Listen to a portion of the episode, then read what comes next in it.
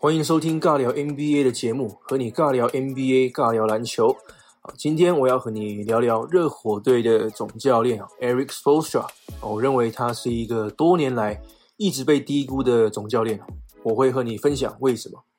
嗯，你可能不知道，热火的总教练 Eric Spoelstra 他已经四十九岁了。哦，他看起来年纪不大，但是他已经执教 NBA 呃十二个赛季了，总共。九百五十九场的例行赛胜利，还有七十七场的季后赛胜利哦。呃，长得太笑脸，可能是很多人忽略了这位经验丰富的教练的其中一个原因。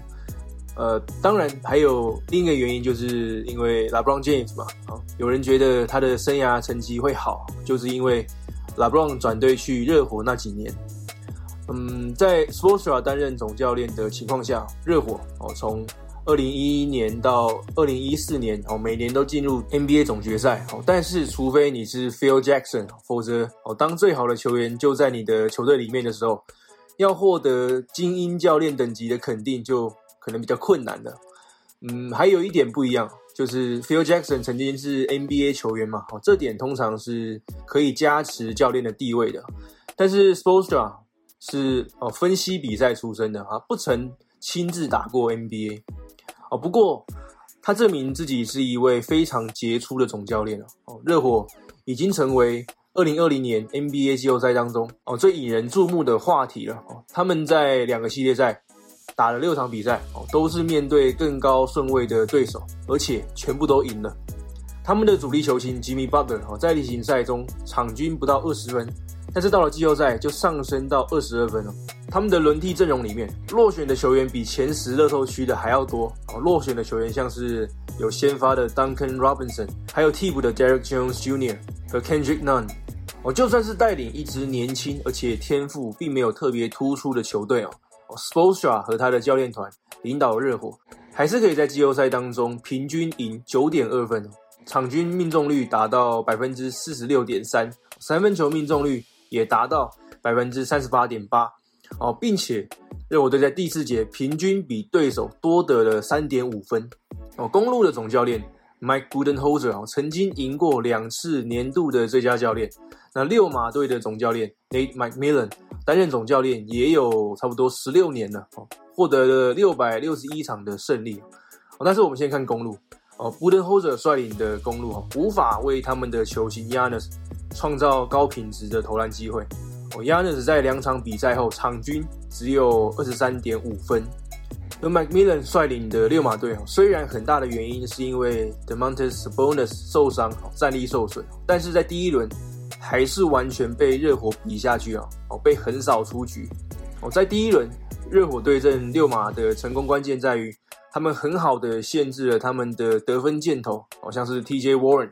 还有 Victor Oladipo，哦，他们用人墙式的防守去封堵对方的得分箭头，不让你有很好的出手还有切入的机会。而且他们的防守都没有被吹犯规哦，所以 Warren 和 Oladipo 也没有办法在罚球线上找到节奏。那到了第二轮要封堵 Yanis，说不定更简单了，因为 Yanis 在十五尺以上哦到三分线外都不是非常的稳定。这跟去年季后赛发生在公路身上的问题是一模一样的。而热火队不只是压制 Yanis 压制的很好而已，他们防 Chris Middleton 还有 Eric Bledsoe 也防得非常的好。哦，热火的防守策略非常的聪明，就是哦，就算我包夹 Yanis 会出现外围空档哦也没关系哦，关键就是不要是我不想放空档的人就好。非常针对性的防守，那也证明非常成功。哦，这支热火很可能是 Spoelstra 生涯。最佳的成就，哦，本来随着呃时间流逝啊和经验增长，哦，教练也是要不断的进化。哦，其实呃做任何的行业或者是工作都一样嘛。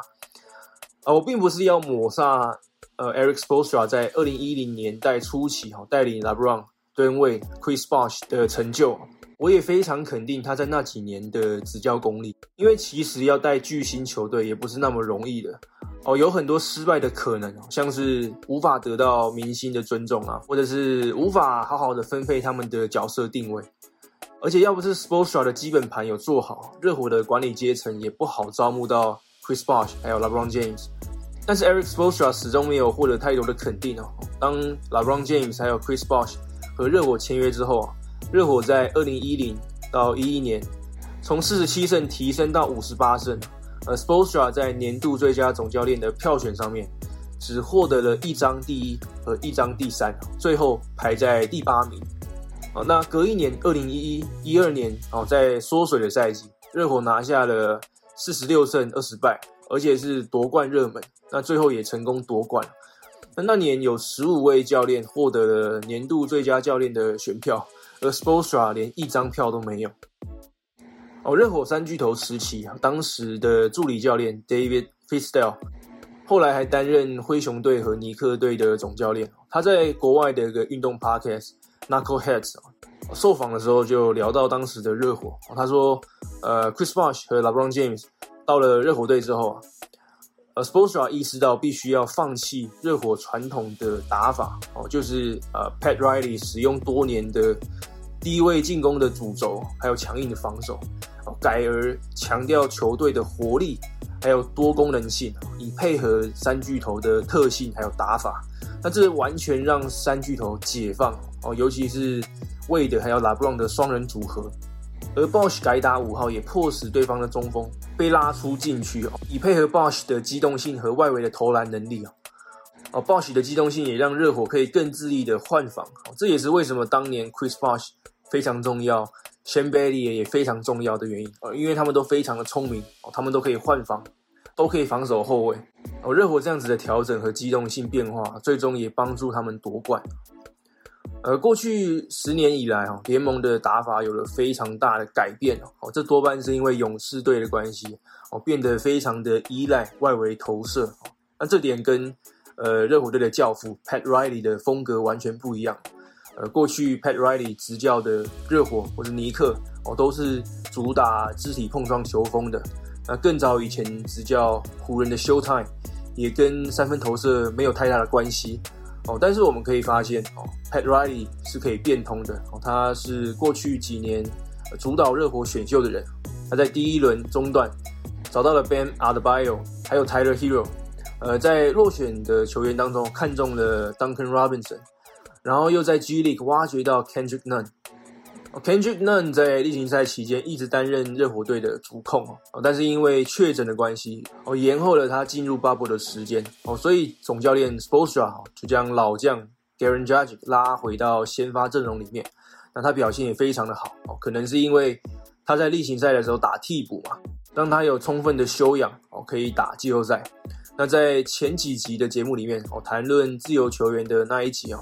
我谈到 Goran j a g i c 毕竟是老将，现在也开始出现了耐久度的问题了哦。但是 s p o r t s t r a 在例行赛的时候把他放在替补，就让他有机会喘息，又可以发挥他的老将价值，而现在又可以让他有体力可以打季后赛。我觉得这一点 s p o r t s t r a 就有很大的功劳哦。s p o r t s t r a 是那种非常注重细节的教练哦，也非常善于和球员打交道，而且他不太有那种总教练的价值。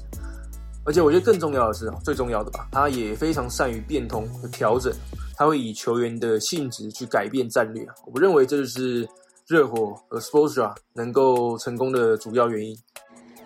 OK，热火仍然需要六场的比赛哦才能打到总冠军赛哦，前途还是困难重重。因为公路队接下来势必会使出浑身解数尝试逆转。